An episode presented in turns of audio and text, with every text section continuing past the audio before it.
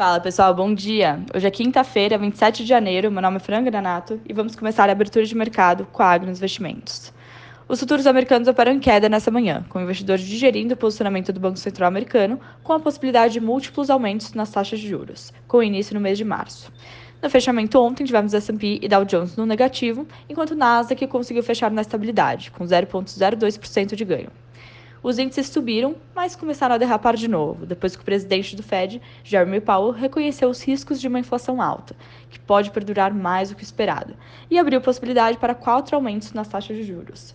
Nos resultados corporativos de ontem, Tesla subiu 3%, com balanços fortes, e Intel caiu 2%, mesmo reportando lucros.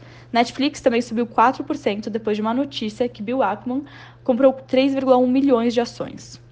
Na agenda, teremos o PIB dos Estados Unidos, divulgado agora às 10h30, e pedidos de seguro-desemprego também saindo no mesmo horário. Na Ásia, mercados tiveram mais um dia de baixa. COSP da Coreia do Sul e Nikkei do Japão caíram mais de 3%, seguido de Hong Kong e bolsas da China continental, que também fecharam com queda por volta de 2%. A Coreia do Norte disparou nesta quinta-feira dois mísseis balísticos no mar, sexto lançamento esse mês, como uma forma de pressionar Biden para retomar negociações paralisadas. Porque com a pandemia, a economia está muito abalada e já foram bem afetados também pelas sanções dos Estados Unidos por conta de seu programa de armas nucleares.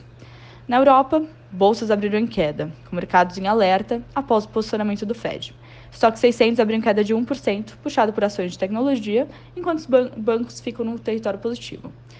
Do lado das commodities, ontem o petróleo teve alta e chegou a ultrapassar 90 dólares o barril, pela primeira vez desde 2014, com tensões entre Rússia e Ucrânia que estão se estendendo.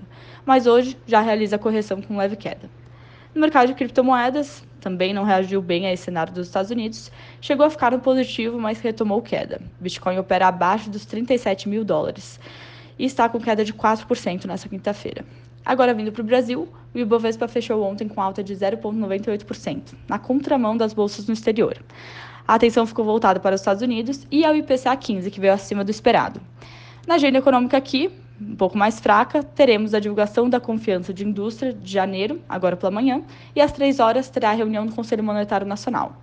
Governadores anunciaram ontem a decisão de prorrogar por mais 60 dias o congelamento do ICMS sobre combustíveis, mas a medida ainda precisa ser ratificada.